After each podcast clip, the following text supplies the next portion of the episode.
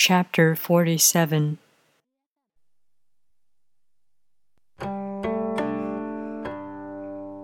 Without opening your door, you can open your heart to the world.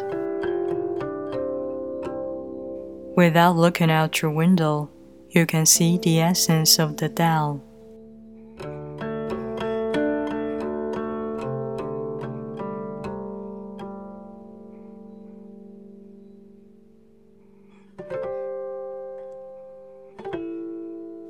The more you know, the less you understand.